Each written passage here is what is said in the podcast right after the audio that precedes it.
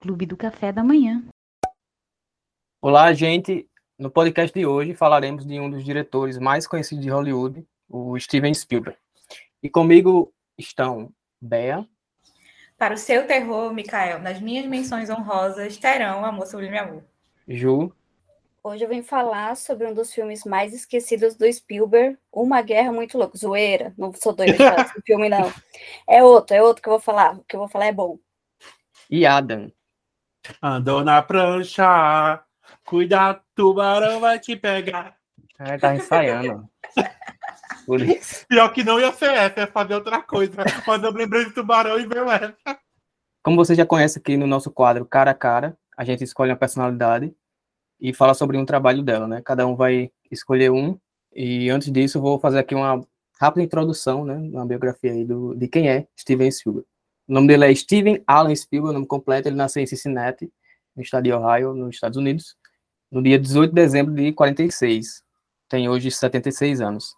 É, desde criança, o Spielberg gostava de filmes e ia nos cinemas regularmente. Né? Ele disse que ia ter uma entrevista dizendo que ia todo sábado.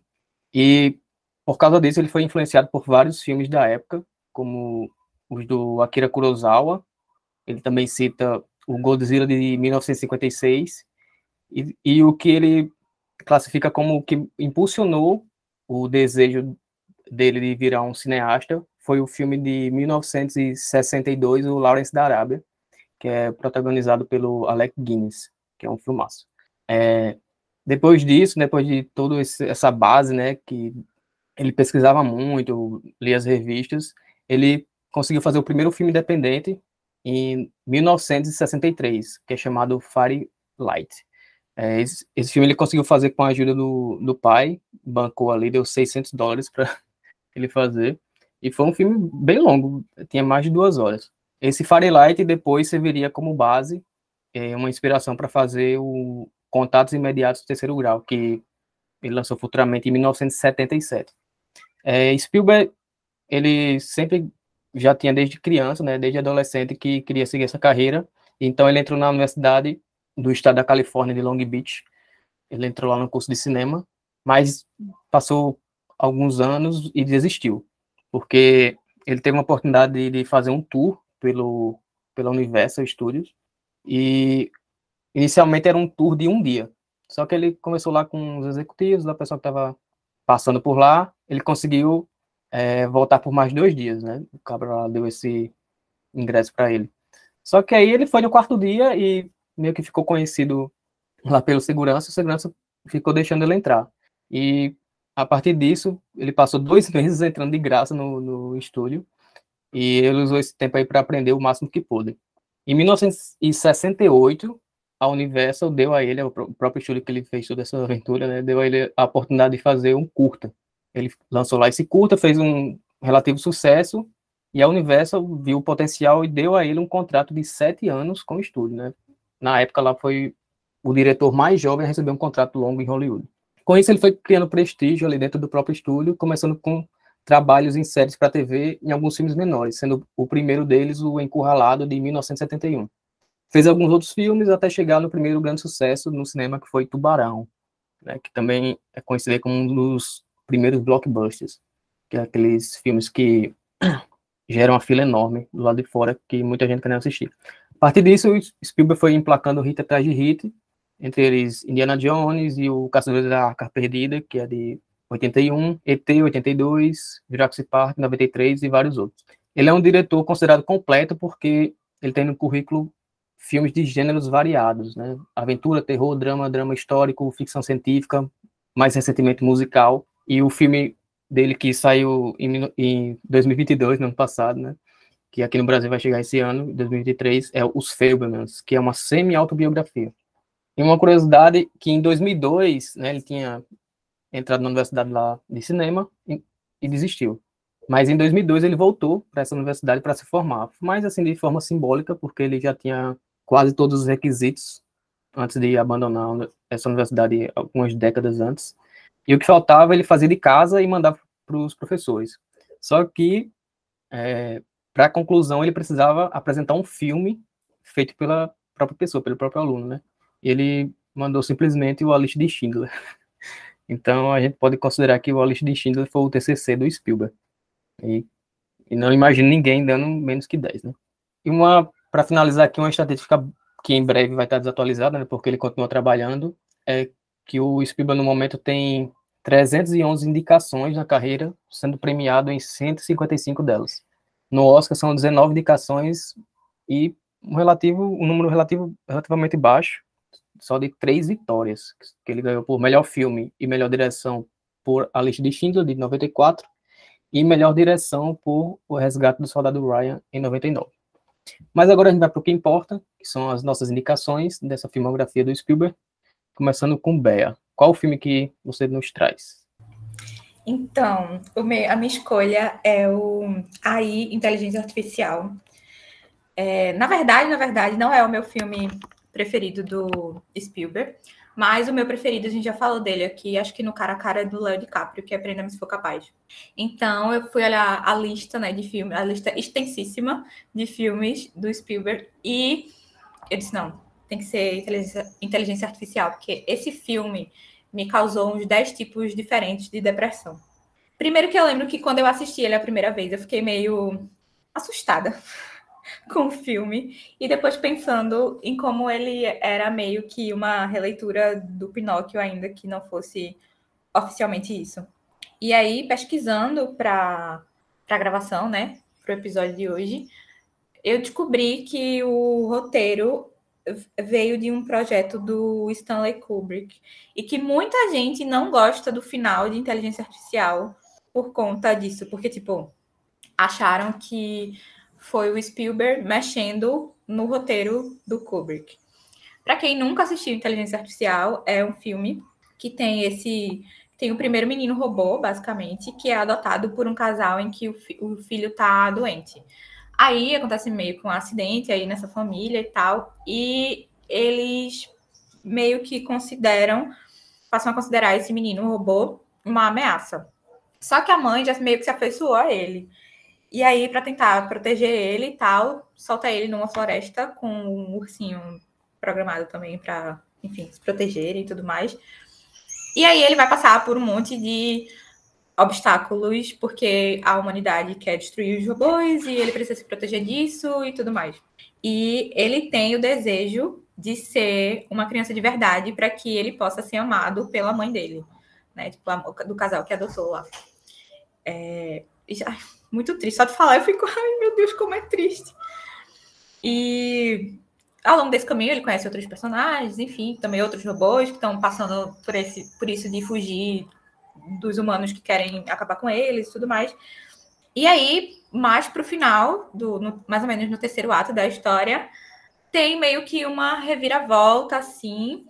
E ele, de alguma forma, não vou entregar muitos spoilers, apesar de ser um filme de 2001, de alguma forma ele consegue ouvir o que ele tanto queria da mãe dele. E, e aí muita gente considera esse terceiro ato, tipo, a interferência do Spielberg no roteiro que era do Stanley Kubrick inicialmente mas descobriram que não, que o roteiro do, do Kubrick tinha exatamente esse final. E foi por isso que ele achou que não que ele não seria o diretor ideal para fazer esse filme, porque o Kubrick não é lá a pessoa que tem mais finais felizes ou emocionantes, né? É tipo um negócio mais pessimista, que é mais ou menos o segundo ato do filme, quando o robô meio que fica preso no fundo do mar, o, o David, né, que é o menino robô. Ah, tipo, de, a galera acha que se fosse o Kubrick teria acabado ali, nesse final, nem um pouco feliz. Mas aí não era, e aí o roteiro do Kubrick tinha realmente o final emocionante, fofinho, que todo mundo chora, e quem não chora já tá morto por dentro. E isso meio que quebrou a galera, né? Tipo, como assim? E aí foi por isso que ele repassou o roteiro pro Spielberg, que já era mais acostumado a fazer filmes emocionantes. Mikael mencionou alguns aí, né? Tipo, a lista de Schindler, que eu não tenho psicológico para assistir até hoje. Então, eu fiquei pensando, cara, é um filme que tem um, o melhor de dois mundos aqui, né? Tipo, Kubrick e Spielberg, mas consegue ser muito emocionante. E, independente de não ser o roteiro do Spielberg, a direção dele foi maravilhosa, assim, para a história. É, eu fico muito feliz que o final não é realmente o final pessimista, porque o filme já é triste o suficiente para pelo menos a gente ter uma, uma mísera fagulha de final feliz no final ali, que não, não é um final feliz, exatamente feliz, mas pelo menos a gente vê o David conseguir realizar parte do sonho dele. Ele não vira uma criança humana, como o Pinóquio, mas ele pelo menos consegue ouvir da mãe dele o que ele tanto queria. E isso meio que consola você também. Então, é isso, assim, eu, quando eu penso no, no Spielberg, tirando o Prenda-me Se For Capaz e os outros, assim, grandes sucessos, mas esse filme em si, a inteligência artificial, ele me pega muito, porque eu tenho esse, todo esse processo. Primeiro ele me assustou, depois eu fiquei super emocionada, e até hoje, quando eu lembro dele, eu fico assim, meu Deus, que filme triste, lindo e triste. E eu fui atrás de ver no Rotten quanto é que ele tem de avaliação. E ele tem 75% da crítica e tem 64% do público. Ainda bem, né? Porque se, se não fosse, eu ia fingir que era positivo de todo mundo também, porque eu não aceito que falem mal desse filme quando eu vi esse negócio de que o pessoal não gostava tanto do, do final, eu fiquei assim, gente, vocês não têm coração, não? Pelo amor de Deus, é uma criança, entendeu? Por que seja um robô, mas é uma criança. E, meu Deus do céu. E em relação a outro dado que eu fui procurar, é a orçamento e receita. Então, pelo menos ele se pagou, porque ele teve um orçamento de 100 milhões e uma receita de 235. Na verdade, quase 236 milhões eu fiquei feliz que também não, não deu prejuízo. Então, tô, tô muito em paz, entendeu? Quem re, joga hate nesse filme não tem coração. É engraçado que esse filme é um daqueles filmes que eu. Esse, ah, repito, não gosto de repetir, tá? Esse filme é um daqueles que eu, eu vi na TV, lembra de ver ele no, no domingo, sabe? Acho que eu não lembro qual era a temperatura máxima, não. A temperatura máxima era do domingo da Globo? Temperatura máxima, é. Era, né? Eu lembro de ver ele na Globo. Sendo ele que passava mesmo. Era, era no domingo, e eu, mas eu não lembro dele todo. Eu lembro da cena que, você, que você falou dele na floresta, dele fugindo. E eu lembro, eu lembro muito de flash desse filme, mas é um filme onde eu não me recordo dele todo. Mas eu lembro que eu achei ele muito triste. Eu lembro do sentimento de ver ele. Eu acho ele. Lembro mais do sentimento do que do filme em geral.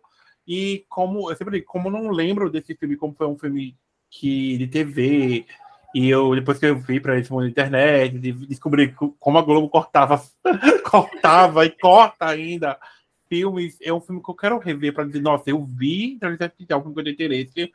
E outra coisa, até que você falou do Stanley Kubrick, que o povo fala, eu acho que o velho tava já ali para morrer. Vamos dar um final bom aqui em alguma coisa, um final mais positivo de tanta desgraça de que eu já escrevi. É, interessante. E, e ele morre, acho, ele morreu acho que em 99, se não me engano. Isso, eu acho que ele morreu em 99. Eu acho e, a, e até então. Engano, olho bem fechado foi o último. Foi, foi o último dele, em 99. Pronto, e até então o Spielberg não tinha começado o projeto nem nada, tava lá guardado na gaveta. Mas aí, depois que o Kubrick morreu, ele fez, tipo, em homenagem. Ele, não, ok, ele, ele entregou esse projeto, ele confiou a mim esse projeto, ele achou que eu seria o diretor ideal para fazer, então vou fazer aqui em homenagem a ele. E eu achei muito legal. Mas sim, nossa, toda vez que eu lembro desse filme, apesar de que eu falei, né, tipo, que tem um final que é meio feliz ali, apesar de toda a melancolia e tudo mais. Mas eu nunca lembro desse filme por, pelo final. Eu sempre lembro da cena dele sendo abandonado na floresta e ele implorando para não ficar lá. Por favor, me ame, não sei o que. tipo, meu Isso. Deus do céu, que depressão. Juro. E lembrar que o, o Joey Osment era um futuro, né? Era, todo mundo viu um grande futuro pro ator, depois de. Ele tinha vindo de Sexto Sentido. Sexto Sentido, aí é um grande filme também, que eu, é um bom lembra dele aí, não é um filme, é um filme tão. Eu esqueci, tem o Jude Law no filme, né? Tem, que e faz o, um carreira... robô também. Uhum. E assim, não foi. O tadinho do ator não foi. Ele entregou muita emoção, drama e atuação. E o Robin Williams, tem? E ficou. Amigo, deixa eu olhar. Eu acho que é, tá confundindo com o homem bicentenário. É, ah, mas ele tem, ele eu tem pensei a mesma coisa. em forma de holograma. Ele tem uma tá em forma de holograma, tem. Ah, então tá, não tô tão doido assim. É porque, assim, inclusive eu adoro o Homem Bicentenário, mas vendo na cabeça o Homem Bicentenário também. Nossa, um filme que agora eu vontade de rever. A Mary Streep. Não, e isso é muito triste, porque tô falando de rever e tal. Eu fui procurar para assistir antes da gravação. E ele não tá em nenhum streaming. Você encontra na grande, inter... na grande internet ou na grande locadora. Na grande locadora da internet. Inclusive, em alguns festivais, né? Que, que... alguns festivais exibem ele. É... Ju queria hablar, se não me é, engano. É, foi. Fala, amiga. Não, só queria falar que eu gosto muito desse filme. E uma curiosidade é que o ator que fez o David, ele, que eu tinha lido, ele evitou piscar porque robôs não piscam. Então ele andou para que Vandinha pudesse correr. tá vendo aí? Esse Pirra é bem talentoso, que antes já tinha feito, né? Tanto sem sentido, como tinha feito também. Ai meu Deus, qual era o que ele, que ele fez? O... Antes do Seis Sentido, ele fez outro. Correndo bem? Não. Não. Ele faz Bogos, eu acho. Eu E acho que ele faz Forrest Gump também. No Forrest Gump. Forrest isso, Gump. É o filho é- do, do Forrest. E tem The Boys, né? Uhum. Primeira temporada. Ele é um escritor ou alguma coisa assim. Eu lembro que é bem escroto ele. Acho que é aquele cara que, que morre no, no que ele telhado. morre. É, Ele fica. Acho que vê o pensamento dos outros, alguma coisa assim. Esqueci o, o poder dele. bichinho ficou famoso por ser irmão da Emily Osment, né? Agora. Nossa, a geração atual sabe que se eu vi o Osment, vai ser a Emily. E olhe lá se vão associar a Emily, né? É. Vão dizer assim, ah, quem é essa família? É? Ai, E- ai. E Bea falando do, do Pinóquio, que eu tava, quando eu tava lendo aqui para ver na biografia do, do Spielberg, né? Aqueles filmes que eu citei que, que antes dele se tornar cineasta, né? Que inspiraram ele. Um desses foi Pinóquio de animação 1940. Então, não sei se tem alguma relação aí com ele querendo trazer essa temática do Pinóquio para esse filme também. Não sei se ele teve alguma influência no roteiro. Mas a minha memória que, com isso é bem parecido com a de Adam. Faz muito tempo que eu assisti aí. E eu não lembro, lembro de nada. Eu fui lembrando enquanto o Bea tava falando aí do filme, Isso. porque é daquele filme que eu acho que só assisti uma vez e há muito tempo. Mas eu tenho na lembrança que é bom. É, é, é isso aí. É, Ele, é um ele filme, é bom. é um filme que não é porque não é que ele é esquecível porque ele é ruim, não, é porque faz muito tempo. Eu lembro de ver quando É eu era antigo, é. criança. E ele É um realmente filme- não passa mais. Ele passou muito Não. tempo na TV, mas não passa mais. Não é Pra ter um- noção, eu lembro de também, quando eu era bem mais novo, de ver comercial dele na TV a cabo, eu acho que era TNT, mas também eu nunca mais vi. Faz muito tempo também que eu não, não assisti. Não assisti ele. Eu fui atrás de relembrar, tipo, ver algumas cenas e tal, mas essa da, da floresta, ela me marcou muito. Isso aí, ela, dessa eu lembrava. E só para finalizar, a Mika falou, né, tipo, da relação de Pinóquio, e, e eu também mencionei, mas assim, em momento algum da, de tudo que se sabe do filme, falam exatamente do filme ser uma adaptação. No filme em si tem uma menção, porque o, o David conhece a história de Pinóquio, ele fica, ele, enfim, alguém conta para ele, sei lá, não lembro exatamente. Mas ele fica sabendo, e aí ele vai atrás, da, inclusive, da fada azul, porque se ela transformou o Pinóquio em gente, ela poderia fazer isso com ele também. Mas o filme em si, o roteiro é baseado no conto chamado Super Toys Last All Summer Long, de Brian Aldiss. Eu nunca ouvi falar nesse conto, mas é isso aí. Como na cultura pop, né? Nada. Tudo se copia, né? É, nada copia. copia. É, Pode- Vai ver que essa, esse livro aí foi inspiração de Pinóquio, né? Pois é, o plot twist aí. Alguém tem mais um comentário de AI, inteligência artificial? Seguido, então, é, vamos ver qual filme que Ju quer falar aí do Spielberg. Eu vou falar de mais um filme que mostra como a carreira do Spielberg é eclética. A gente tem filme igual o Mika citou Jurassic Park, Bea falou Inteligência Artificial e todos os outros que foram citados no começo, é, que se tornaram famosos pelos efeitos especiais, tem drama histórico, e temos o Terminal, que é o filme que eu vou falar, que é injustamente um, é, citado como um dos filmes mais esquecidos do Spielberg. É um filme controverso, porque a dupla é, do Spielberg com Tom Hanks, eles entregaram clássicos como O Resgate do Soldado, do Soldado Ryan, é, Prenda-me se for capaz, e agora o Terminal, ele é visto pelas críticas como um filme morno e sem muita ambição. Ju é defensora dos fracos e oprimidos. Ela Eu é. sou, eu sou das minorias, eu defendo as minorias. Vai, amiga, desculpa. Então, o Terminal, mesmo sendo visto pelas críticas como um filme morno, sem ambição, talvez o mais esquecido, eu gosto. Porque, gente, Tom Hanks, ele tá interpretando um personagem maravilhoso, com uma atuação fantástica.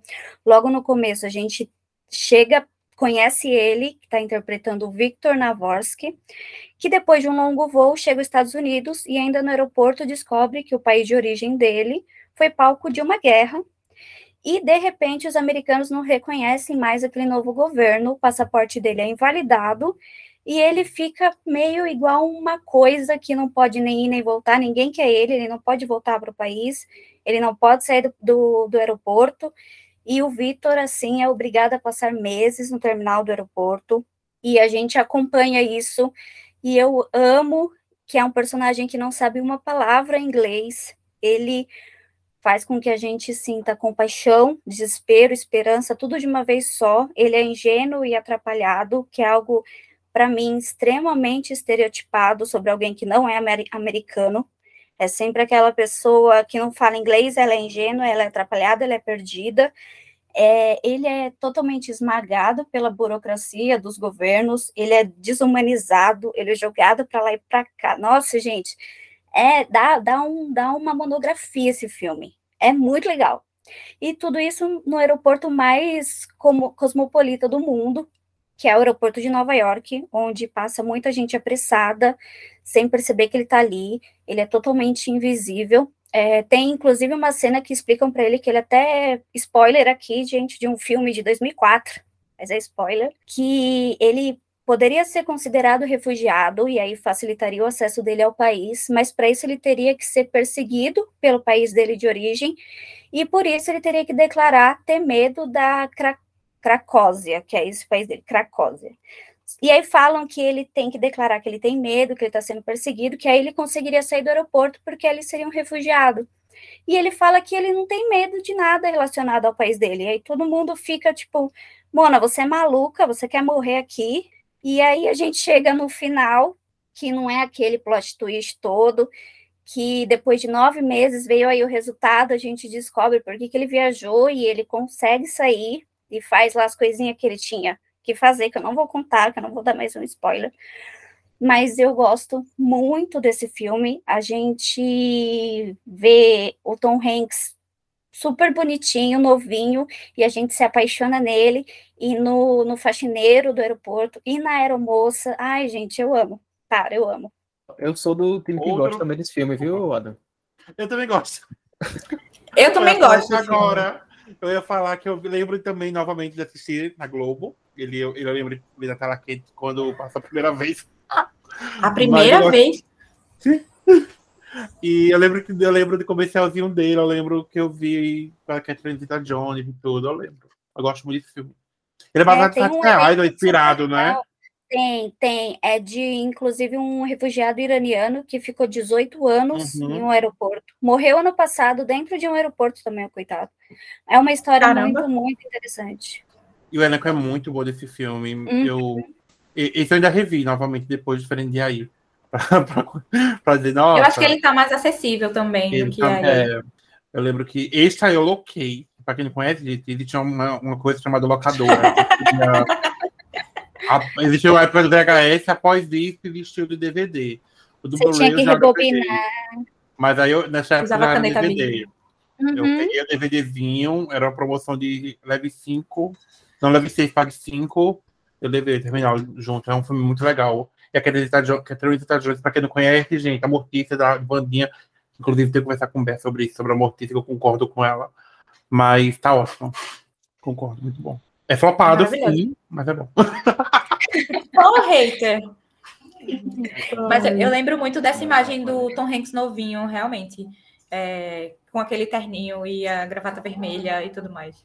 Você percebe que o Tom Hanks é, não, tem uma essa carinha boa, porque a pessoa chega em 2004 e chama ele de, no, ele novinho. Amigo, mas quando se compara com agora, por ah, exemplo. Ah, não, né? cara, ele tá agora com 50, 60 quanto? 66. Ah, ele carregando aquela malinha, gente, para. Muito fofinho. O que eu gosto do filme é que ele é engraçado, né? Ele é bem divertido, descontraído, apesar da, das implicâncias ali do, do que tá acontecendo, né? Ele, o Spielberg ele coloca num, num clima bem leve, e como até Gil comentou, né? O, o personagem parece ser tapado no início, mas ele é inteligente, ele só, tipo, ele, ele quer ser justo, né? Aí acaba uhum, todo mundo, sim, meu amigo, sim. faça isso, você é burro. Aí, não. Tenta. Tem até uma parte que o FBI meio que deixa para ele fugir, assim, sabe? Só para é. poder. Mas ele não vai. Aí tem as, as, cenas do interrogatório dele também, né? Que ele fica tirando onda lá com. Querendo comendo de graça, tirando onda com os policiais que são entrevistados, ele faz amizade com todo mundo, então é um filme bem. Eu gosto, as lembranças que eu tenho dele. Eu já também achei mais de uma vez. Acho que assisti até recente também. Sabe onde ele tá? Na. Qual stream? Ó, parece que ele tá pra comprar na Amazon. Visto, comprar? Então não tá. Pra comprar, essa é, não, não tem. Quem interessa, calar Steven Spielberg. Nenhum filme? Para quem interessar, existe uma locadora, cham... é, um stream chamado O Tor. Gente, que a gente ia alugar. O Thor é o... e Extremio. É, é, realmente tá para alugar, mas ele tá para alugar também em outros lugares, tipo na Amazon, mais barato, inclusive, do que na, na Apple TV. Mas, mas você encontra de graça, né? É, mas esse aí, ao contrário do Inteligência Artificial, esse passa muito no TV a cabo. Telecine, direto passa esse filme. Eu me é lembro bem que... um filminho de família, né? É, ele reprisa bastante. Então, não, deve ser difícil de achar. Alguém tem mais algum comentário? Não. Então vá, Adam, sua vez. Dos inúmeros filmes aí do Spielberg, qual foi o seu escolhido? Ai, novamente. Vem aí, amor, sublime amor. aí eu vou sair daqui do, podcast. É, todo mundo sabe quando tem cara a cara, é uma luta. A maioria das vezes, qualquer coisa que para me escolher vai ser sempre uma luta. Eu trazer algo rápido e prático, às vezes eu decido um minuto antes. Mas acho que do, do Steven Spielberg, por mais que eu tenha feito o top 3 para decidir o número 1, no, meu, no, no fundo do meu coração eu já sabia qual seria. Globo, obrigado, porque toda vez eu vou citar você aqui, porque eu acho que é o canal que mais trouxe filme do Steven Spielberg na minha infância e um que marcou a minha vida. E eu, eu sou apaixonado até hoje. Claro que é Teu Extraterrestre. E eu amo esse filme muito, muito, muito, muito mesmo. Ele trouxe essa, é, coisa de infância mesmo. Quando eu lembro de infância, eu lembro de meu primeiro amor, lembro de ET. Lembro das inúmeras reprises de Alagoas também, mas assim, ET, eu, eu era apaixonado pelo ET. Eu queria ter um ET. Eu sempre gostei dessa coisa de ET. Eu queria ter um Alf também. Quem conhece Alf também é um ET. Da SBT. Mas ET Extraterrestre marcou minha vida. Ele é dirigido pelo, pelo Spielberg, ele é produzido também pelo Spielberg. Ele um filme de 82, ou seja, já mais de 40 anos esse filme já tem. Olha aí. É, o conceito do filme, a história do filme, ele é, conta a história do menino Elliot, que é o Henry Thomas, porque não sabe que não conhece Henry Thomas, todo mundo deve conhecer Henry Thomas. Ele é um ele é um, uma figura carimbada no filme de Mike Flanagan, tá em Doutor Sono, tá em, na, em The Haunting Hill, tá em Midnight Mass. É a criança de ET. Esse menino é a criança de ET, pra quem não lembra, ele é a criança de ET. E ele encontra esse ET no meio da rua. Assim, ele encontra esse, esse ET e ele leva para casa para cuidar, tal qual a Eleven foi levada pelos meninos para ser, pra ser ajudada. Eles moram no, no, no interior, certo? Aquela, aquela coisa bem filmezinho dos anos 80. E a, ele faz logo amizade com esse ET, que é uma coisa eu perdido para cá, para terra, tá aqui sem mãe, sem pai, precisam perdidos do mundo, precisando de ajuda. Eles criam um, um, vínculo muito maravilhoso, muito incrível. Ele tem uma irmãzinha, todo mundo deve conhecer, o Andrew Barrymore, com seis aninhos de idade, a coisa mais fofa do universo. E a gente estava até antes falando que a, o Spielberg ele é padrinho da Drew Barrymore. e assim, gente, ela simplesmente ela acreditava que aquele ET era real. Ela tava lá, ela achava que aquele ET era uma ET de verdade, não sabia que era um, uma personagem. E assim, eles começam a ver várias aventuras. E também vale a pena citar aqui, são, é um filme muito extenso, mas assim, tem essa história de amizade, de, de companheirismo, de abraçar as diferenças, porque ele é o ET. Claro que o Chaves vai ter aparecer uma hora para querer pegar o ET, eles vão ter que ajudar o ET a fugir, a voltar para sua casa. Uma das mais marcantes para mim, que eu vivia imitando quando eu era pequeno, era o ET, casa, ET, casa, ele no telefone. E assim, ele é um filme que todo mundo tem que assistir esse filme uma vez na vida, porque ele é incrível. Virou, né? Tipo, é homenageado até hoje a cena de, de quando ele levita a bicicleta que passa na frente da lua com, com ela guiando. É uma das cenas mais clássicas de cinema. O filme ele se tornou um blockbuster, como o Mikael falou, que Spielberg tem vários blockbusters. ET é um dos blockbusters dele. Ele superou Star Wars e se tornou tipo uma das maiores baterias de todos os tempos, até Jurassic Park vir em 93 e esperar ele, depois vários outros começaram a esperar, mas é, por um bom tempo Spielberg dominou essa, essa onda de blockbuster. Se inflacionar os filmes dele, ele vai continuar né, inflação. É, ele é considerado um dos melhores filmes da sua geração e a, ele já foi selecionado por preservação nos Estados Unidos porque ele merece. Ele foi relançado já duas vezes para comemorar os seus aniversários e com filmes adicionais, como sempre, né, que sempre trazem essas coisas. E assim, gente, é simplesmente incrível, incrível, incrível, incrível. Eu sou encantado por esse filme, todo a, a forma como os personagens ajudam o Elliot e o ET a, a tanto a viver na Terra, a, enquanto ele está ali, como a ele voltar para casa. E é lindo, lindo. Eu simplesmente sou apaixonada por esse filme. Sou, eu passei muito tempo é, desejando que o ET caísse na minha casa para me cuidar dele. E terça da tarde era toda vez que passava, eu não perdia uma vez sequer. E eu acho que quem, algumas pessoas da minha época também, que cresceram na década de 90, passaram por esses, esses essas reprises na TV a cabo, na, na TV da, da Globo. E é um filme que marcou época. Eu recomendo todo mundo assistir. Ele tá nessa, nessa leva de filmes que o Spielberg fez de extraterrestres. Que ele fez muito filme de extraterrestres na década de 80, como o Mikael citou, Contato, Contato Pediátrico Terceiro Grau, sempre troco de terror, que é quarto grau. Tem ET também, e acho que Diana Jones, se eu não me engano, tem algum filme de ET, alguma coisa assim. E assim, é incrível. Simplesmente assistam. É, esse filme, é, tem outro podcast que eu escuto, né, que é o Rapadura Cast. Eles fizeram um especial de 40 anos do, do ET.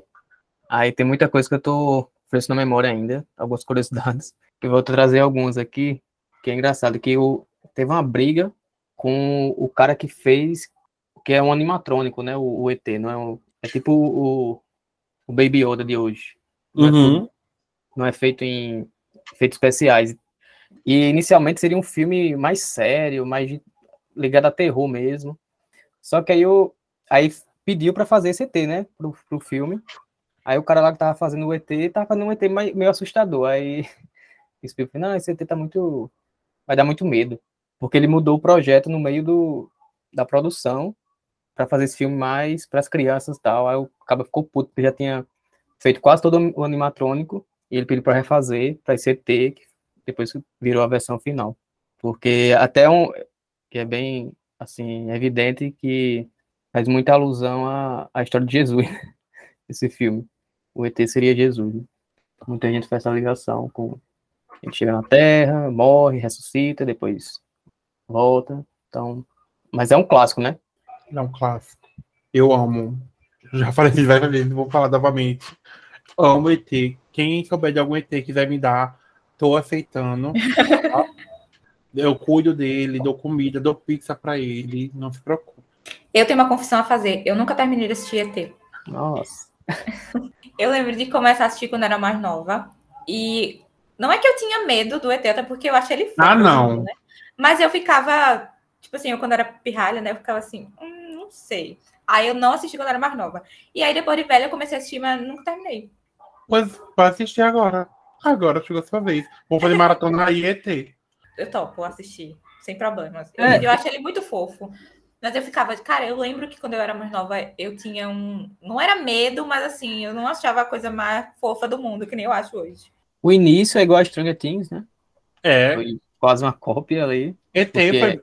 ET inspirou muito Stranger Things, é. né? Uhum. Inspiração, inspiração mesmo, porque é o RPGzinho no início, os pirraia uhum. bicicleta. Tudo isso tá, tá no ET, filme também. Eu acho, é. que, eu acho assim, tem inspirado também muito o, o Stephen King, que é uma das maiores inspirações do, do, da galera de It, de, desculpa, de It, ó, eu lembrei de, de Stephen King, de Stranger Things. Mais uma vez, a máxima do nada se cria, tudo se copia. E é isso. E o, ET também é interessante, assim, porque a gente vê pelo olhar das crianças, né?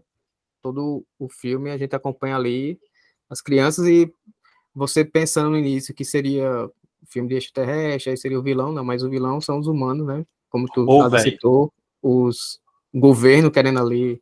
Mas é... a, a, a, quando o governo invade a casa do Elliot para roubar o ET, nossa, chorava tanto que eu era pequeno, ficava com tanto medo do ET morrer. Juro, tu! Ai, só em pensar, eu pensava nele de secado na mesa. Olha, eu sempre fui furtado. Tem até um, outra coisa que eu me lembrei que tem uma cena que estão fugindo com o ET os Pirrai na bicicleta e o, tá o, o pessoal do governo atrás, eles com arma. Aí Sim. tem uma versão futura que o Spielberg, não, tá muito pesado isso. Aí trocaram arma por radinho. Só que aí depois, não, tá muito ruim, ficou muito feio. Aí voltou pra arma.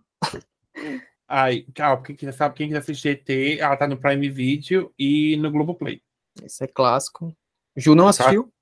Eu assisti, eu adoro. Acho atemporal, assim, com várias cenas clássicas. E gosto muito ver a ingenuidade das crianças e como ela não tem receio de lidar com o ET, cara, o que é novo, o que é diferente. Uhum. E elas não têm receio nenhum, é muito bonitinho, gosto muito. Ah, e, assim, né, amiga, irritou, não? Você pode falar, gosto de uma coisa que. Sim, esse eu gosto e tá esse atacando. é super famoso. Tá atacando horrores. Foi a escolha de hoje, foi, foi porada. Ai, amiga, desculpa. Sofrendo tal qual uma Ju mesmo. Sim.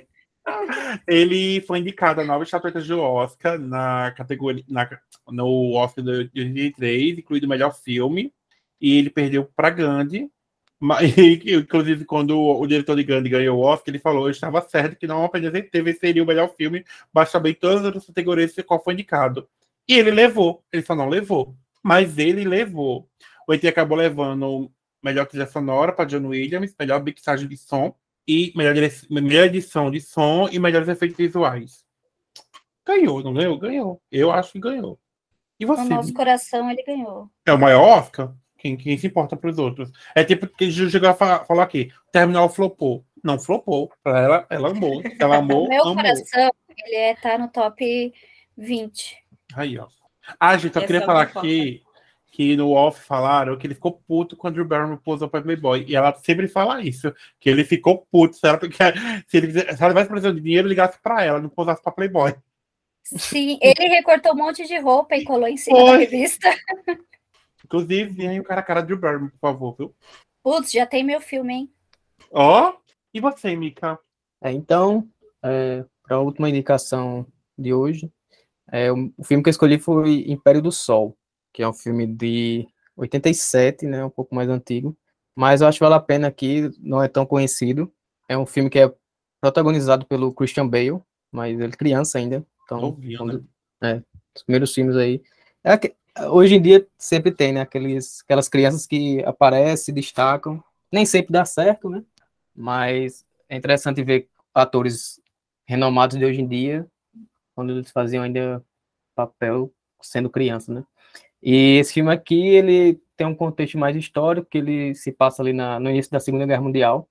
O personagem Jim, que é o do Christian Bale, ele é um, uma criança que vive na China, ele é de família britânica, inglesa. É, os pais dele são muito ricos, tem lá algumas terras, alguns, algumas empresas lá na, na China, e eles vivem lá meio que a par da sociedade, né? Então, todos os empregados ali, os funcionários da casa são chineses, ele frequenta ali o bairro que é só de estrangeiro, né, tanto estadunidense quanto também inglês ou outras pessoas assim da Europa. Aí, no meio dessa desse cotidiano deles, se inicia a guerra, né? De início eles estão ali é, meio que observando de longe, mas é, o Japão, que é um país vizinho ali da China, é, se envolve, né? Se alia aos Alemanha tal e invade a China. Aí a partir disso ele a gente na primeira, nos primeiros 30 minutos ali do filme, 30, 40 minutos, é a gente é, se colocando naquela sociedade, né? Então, é, começa aqueles boatos do pessoal, não, tem essa guerra aí, não, mas se preocupe não, vai chegar aqui não, a gente tá seguro aqui. Só que as coisas vão escalando muito rápido e o, o exército japonês, eles acabam se mudando para Xangai, o exército japonês invade Xangai e eles meio que são forçados a sair de lá. Só que é, no meio da fuga, ele é separado dos pais. Tanto o pai quanto a mãe conseguem ali meio que pegar um barco, mas como estava uma multidão, eles se separam e o filme meio que começa a partir daí, que é seria essa vida do, do Jim tentando sobreviver. É, se for para descrever assim com o filme mais conhecido, é como se fosse o menino do, pijama listrado do Spielberg. Não necessariamente vão ter os mesmos desfechos, né? Você pode assistir aí esperando algo diferente também, mas naquela temática de triste, por, meio triste, porque é, ele primeiro fica na rua, depois é, vai para um campo de concentração ali dos japoneses que é, se apostam ali naquele local, e ele vai tentando sobreviver. É, nessas, como eu disse, né, nos primeiros 30, 40 minutos, a gente vê como é, era a vida dele ali é, com a sociedade chinesa, eles meio que só sendo empregados, aí o, o personagem do Jin, ele é meio, meio chato, né, o pirraia mimado, rico, ele trata mal o povo, só que quando ele chega ali no, no campo de concentração, ele meio que tenta de tudo para sobreviver. Aí ele fica mais chato ainda com o, o pessoal. Ele sempre fica atrás dos adultos, é, tentando fazer. Ele não para quieto, tentando fazer atividades ali para ganhar a atenção deles, para é, ganhar um prato de comida a mais, para ter uma proteção ali dentro daquele campo ele também fica aprendendo, ele, ele se interessa muito pelos japoneses, porque, assim, ele é uma visão da criança numa guerra, né? Então, ele é bem traumatizado. É meio que um estudo de personagem esse filme. Ele é bem, bem traumatizado, porque a época que ele deveria estar brincando, né? Na, na infância dele, crescendo ali, ele foi colocado nessa realidade que é da guerra e no campo de concentração com o pessoal deixando os outros morrer ou maltratando, enfim. Então, ele tem começa a ter uma visão meio deturpada do que seria a vida, né? Então ele meio que fica meio doido, assim. É até engraçado em alguns momentos o, que os, os adultos é, não gostam muito dele porque ele é bem chato. E mas ele, ele tenta aprender de, de qualquer maneira ali a, a, a, viver, né? A sobreviver ali. Ele, o personagem do, do Christian Bale nesse filme, ele fala japonês, fala mandarim e além do inglês. Né? Então, desde pequeno, o Christian Bale mostrando que, mesmo que fosse só algumas falas decoradas, né? Ele não necessariamente estava falando ali a língua, mas já mostra aí uma, uma diversidade. É um filme muito bonito também na fotografia, tendo o pôster é bem famoso, se você colocar no Google aí, Império do Sol, o pôster é bem bonito, bem famoso. E ele foi indicado aí a seis Oscars, não ganhou nenhum, também não foi indicado nos principais, mas na parte técnica ele ele foi indicado. É baseado num livro, também do mesmo nome de um, de um autor aí, que, é, por sua vez, esse livro seria uma semi-biografia, autobiografia também. Não, o escritor desse livro passou por isso, morava na China, tal, mas não da mesma maneira que aconteceu no filme. Mas é, é isso, é um filme meio triste, é um drama, mas é, eu acho que no final ele emociona bastante e vale a pena. E, e como... eu realmente... Desculpa, não, eu acabado. Não, é o que eu li aqui. Como só pararam no ponto, né? Tá no HBO Max, esse filme aí. Vai. Ah, não, mas agora isso aí eu realmente não lembro. Eu lembro da capa, eu lembro do pôster e lembro do Christian Bale novinho, porque eu via muita coisa de lista.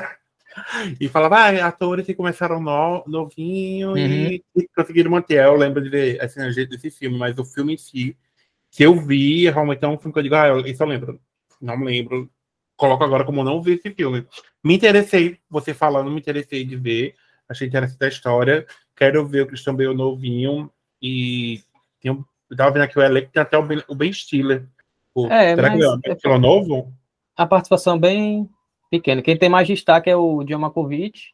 Ótimo. E o Joey Pantoliano, que fez Sopranos, uhum. também fez o Cypher de Matrix. Então. Que você é fã. É. São esses dois, assim, os mais conhecidos, além do bem. Mas, assim, o filme é do Christian Bale. É incrível que ele adolescente, ele toma o filme, como eu disse, ele fala diversas línguas no filme, e a gente começa achando um pirra chato, né, porque ele maltrata, maltrata ali os funcionários e tal, mas tipo, no final você, você gosta dele, porque é a criança genuína, né, ele, uhum. é, tava, ele amadureceu numa, na guerra, né, infelizmente, mesmo ele sendo uma pessoa ali mimada tal, mas ninguém merece isso, né, e você acaba se afeiçoando a, a, ao personagem até pelo pra gente passar o filme inteiro com ele.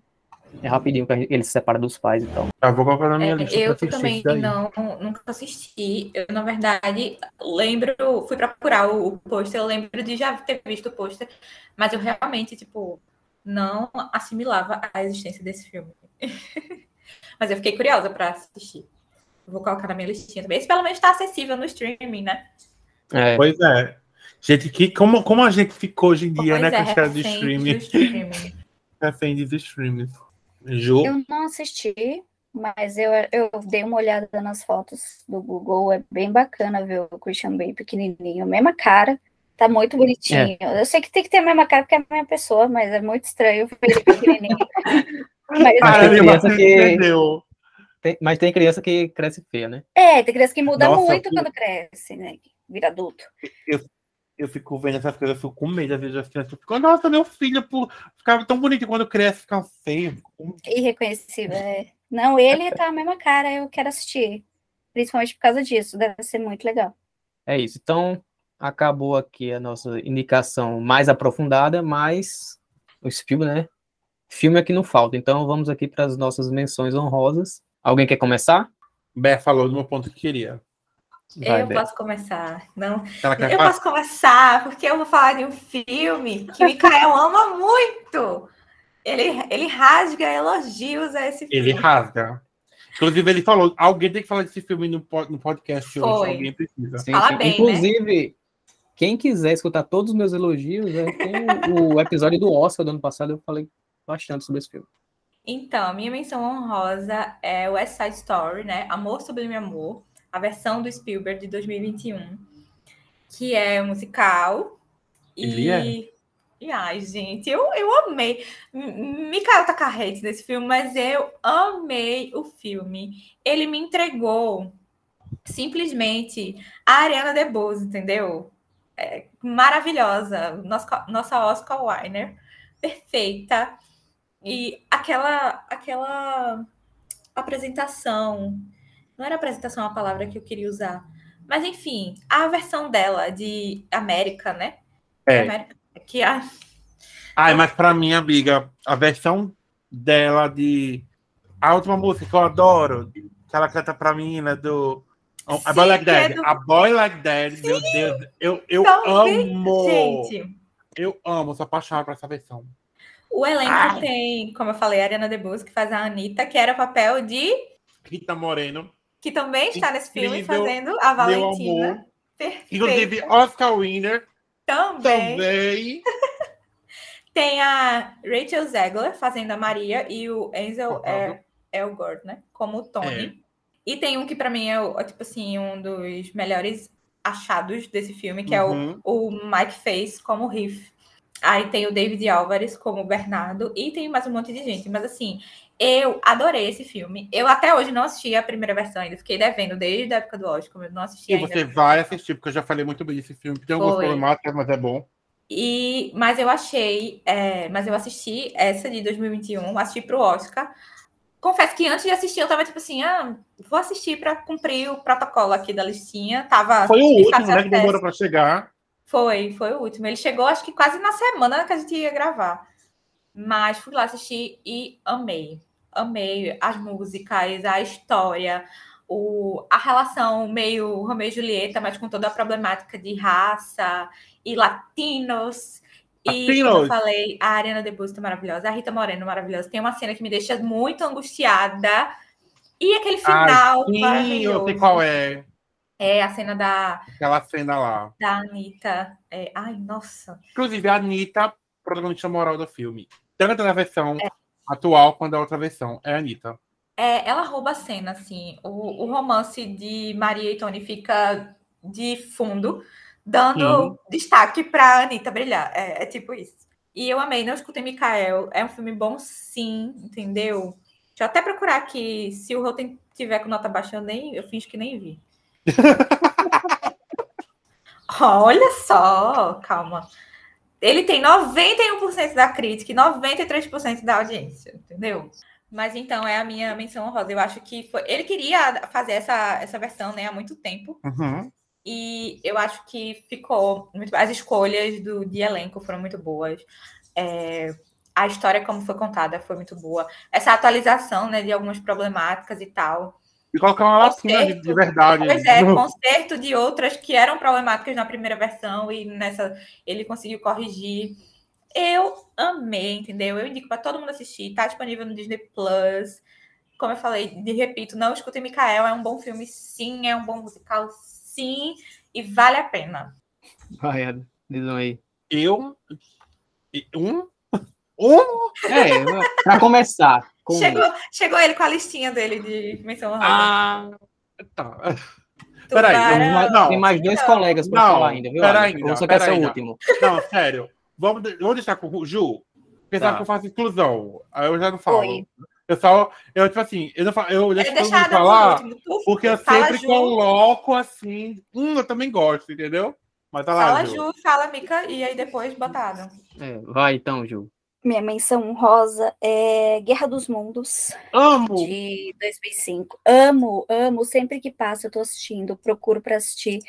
Eu acho é um blockbuster de respeito. O barulho daqueles bichos lá me, Tudo. me deixa em pânico. É, para mim, um dos melhores filmes de extraterrestre que tem. Eu gosto muito, drama, atenção. É, eu gosto muito, muito, muito, muito, muito. Temos, temos é, Children Star nesse filme. Temos sim. Temos a Dakota Fanning maravilhosa. Uhum. É, eu tenho eu, uma curiosidade, né? Da minha vida de, de filme, amante de filme. Eu tenho um DVD duplo desse, desse, filme, porque eu assisti a primeira vez, eu fiquei desesperado por esse filme. Aí eu fui assistir, eu assisti tantas vezes esse filme que eu tava na época decorando as falas, porque eu adorava Guerra dos Mundos.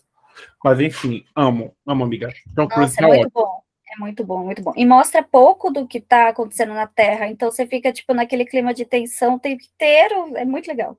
Engraçado, é, foi- acho que foi Guerra dos Mundos que fizeram uma, uma leitura no rádio e o povo achava que era verdade.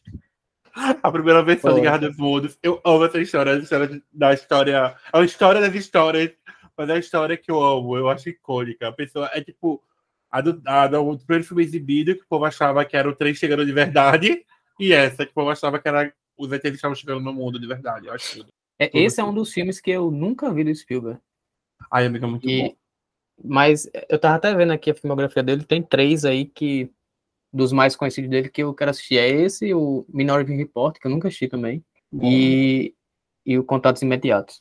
Muito bom. Gente, Contatos Imediatos é incrível. Nossa, é incrível. Mas enfim. Ah, e a Cor Púrpura também, nunca vi. Ai, a enfim. Cor Púrpura é incrível. Cor Púrpura é um dos filmes para assistir antes de morrer. Não. Amiga, Sim, ele é aí- incrível. É incrível. É um dos filmes mais incríveis que eu vi na minha vida. Ai, Calmada. vou trazer um aqui, então. É, vou, a minha menção rosa vai ser o TCC aí do, do Spielberg, a lista de Schindler, que é um filme preto, preto e branco, né? Isso pode assustar algumas pessoas, mas, assim, é, é o meu favorito dele. É algo, assim, sensacional. Se passa ali também no, no, na Segunda Guerra Mundial, né? Aqui mais focado no Holocausto, ali com os judeus. É protagonizado pelo Liam Neeson, que conta a história, então, do, do cara aí, do um alemão que, é, apesar de alemão, ele ajuda bastante judeus que trabalhavam. Ele era um alemão rico, né? Tinha uma fábrica e tal. Ele é bem importante porque ele ajuda bastante judeus ali que trabalhavam para ele e também até outras pessoas que acabaram sendo conhecendo esse projeto dele é, de salvando os judeus o máximo que podia, né? Ao mesmo tempo que ele meio que ficava infiltrado ali no é, na nobreza alemã, porque ele era uma pessoa rica tal, então ele estava sempre rodeado de pessoas importantes e fazia esse trabalho aí super importante. É, inclusive também o final é muito emocionante? Tem os sobreviventes e tal. É, o, o Spielberg meio que quebra essa parede aí do, da ficção com o final que mostra pessoas na época estavam vivas, né? Meio que homenageando aí o, o Schindler. É, agora sim, tem que se preparar para chorar, porque esse filme aí é pesado. Eu ia dizer isso que eu já, já comentei quando tava falando do meu e vou repetir. Eu não tenho psicológico para assistir esse filme. Eu tenho muita vontade de assistir ele, mas eu sei que eu não tenho psicológico para assistir esse filme. Tomara que um dia venha aí, mas assim, até então eu não consigo. Eu tenho muita vontade de assistir. Eu sei que deve ser um filme incrível. Mas. Nunca viu, Ada? Eu não tenho psicológico, ele é um dos que eu não Cara. tenho. É ele, Olga, Zuzu Anjo, eu não, não consigo assistir, eu tenho parece um pouco, um pouco ainda, tipo, quase nada. Mas um desses motivos é, é isso. Eu, eu, fui tentar ver a escolha de Sofia, por mais que não tanta coisa, mas quando ela tem a escolha de Sofia, eu fiquei traumatizado durante uns bons anos. É, e o Alexandre Chido também é bem icônico, né? Pela. Que apesar dele ser preto e branco, tem ali uma, uma única cor, que é o vermelho, né? Que é da, do vestido lá da menininha. Ele é bem conhecido por isso também. Então vai, Ada. Gente, eu vou rápido, sua eu lista. prometo. Eu Adam vai falar agora todos os restantes dos filmes que sobraram. É. Não, não, não, não, não, não. É, gente, só queria, porque, tipo assim, o, o cara é maravilhoso, eu só queria assistir o Tubarão. Tubarão é incrível, é tubarão, é maravilhoso. E, gente, o, o, Tubarão existe por causa do filme, porque ele, ele criou o primeiro tubarão do mundo. Depois de, da criação do tubarão, em 75, os tubarões começaram a existir. E não existia antes tubarão. E é incrível é, sobre o tubarão. E o tubarão, ela é, um, ela é a vítima dessa história, tá? E eu não vou falar senão vocês eu vou recomendar mesmo. Tubarão. Eu, já falamos de contatos mediáticos terceiro grau por alto. É um filmaço da. É isso. É, a gente estava conversando antes de, de, filmes do Spielberg, que ele deu nome e tal. Ele, dizem, dizem as línguas que ele está no roteiro desse filme, sim. Eu não acredito muito, mas eu amo Poltergeist Fenômeno. Ele é incrível, é um filme de terror. Caroline icônica, maravilhosa. Você para sempre trabalhar nos nossos corações. Ela, quando olha para a televisão e olha para os pais e fala, they here. Icônico, arrepio me espinha até hoje. Acho um dos melhores filmes. Todo mundo deve assistir terror. Eu colocaria Jurassic Park, claro. Acho um filme maravilhoso. Clássico, né? Os Re o Regaçado Ryan, que Mikael citou, foi um dos filmes que eu assisti de guerra, que marcou minha vida. Eu não tinha noção que era guerra. Vi esse filme por causa que minha mãe tinha fazendo um trabalho para a escola dela, que ela, ela teve que parar os estudos porque me pariu, e depois ela voltou para a escola quando eu estava grandinho, e eu fui ver o filme com ela, ajudei ela a fazer a redação, inclusive. Amo. E eu. E é isso, gente. Eu não vou mais. Muito, né? Tem muito. Teve eu... vários que a gente já citou em outros podcasts, né? Pois que... é, eu inclusive resgatar é, minha recomendação de Prenda-me se for capaz. Pois é, maravilhoso. Mas, é, Cássia queria... já falou de jogador número Sim. um também, né? Isso. É, Mikael falou sobre Band of Brothers, no que a gente falou de série semana passada. Passado. E assim, é, um, é maravilhosa. Então, assim, ele tá em todos os lugares ao mesmo tempo e vale a pena vocês darem uma chance à obra do cara. O cara sabe o que a cultura pop gosta, ele entrega. E tem o novo, né, no cinema, é, os Fabermans, que Isso. estou curiosa para assistir. Serviu de gancho para a escolha também deste tema dessa semana. Então também fica aí a recomendação. Mas, gente, eu queria falar, assistam Cor Púrpura. De falar aqui, pessoal, que esse filme é maravilhoso. Vocês têm que assistir, como o Gil falou antes de morrer. Ele é um filme lindo, ele vai ter um remake de musical. Ruby Goldberg tá incrível. Oprah Winfrey é um filme doloroso, mas é um filme também de descoberta. É um filme de se livrar de demônios. É um filme. Ai, enfim, gente. Obrigado, Spielberg, por isso. Obrigado, Oprah, e obrigado, Ruby Goldberg. Obrigado. Tem muito jornalista que escuta a gente, né? Tem o The Post, né? Guerra Secreta, que é um, é um filme recente. Tem uns dramas históricos aí dele. Tem o Ponto de Espiões, Lincoln, Munique. Também bem interessante, eu gosto de Munique. Mas é isso. É, os Fablemans é meio que uma a história do próprio Spielberg, né? Com outro é, nome. É semi-autobiográfico, né? Isso. Então, algumas coisas do que eu contei ali na, no início, aqui na introdução, vai ser abordado nesse filme também. Recentemente aí ganhou melhor filme no Globo de Ouro, melhor direção também, do Spielberg, então se bem que o Globo de Ouro hoje em dia não está tão renomado, é, hum. prestigiado, mas já é um começo, né? Vem forte aí para a temporada de premiações. Então é isso. É sobre isso. E tá tudo é, bem. Esse podcast aí, uma homenagem da carreira desse grande diretor, né? Uma personalidade aí das mais importantes da história do cinema. E ficamos por aqui. Não se esqueça de nos seguir em todas as nossas redes sociais, arroba Clubinho, temos também o Apoia-se, né? Se você quiser um dinheiro pra gente, é apoia.se barra oiclubinho. Temos o Pix, contato arroba blog do clubinho.com. E só isso, né? E o nosso blog, né? E nosso blog, e nosso é blog, é, nossas resenhas, temos aqui é, vários novos colaboradores entrando, então vocês vão ver é, textos aí entrando, novas colunas, né? Então confiram lá também. A gente se vê na semana que vem. Até lá. Tchau, tchau. Tchau, tchau. Tchau. tchau. Don't you forget about me.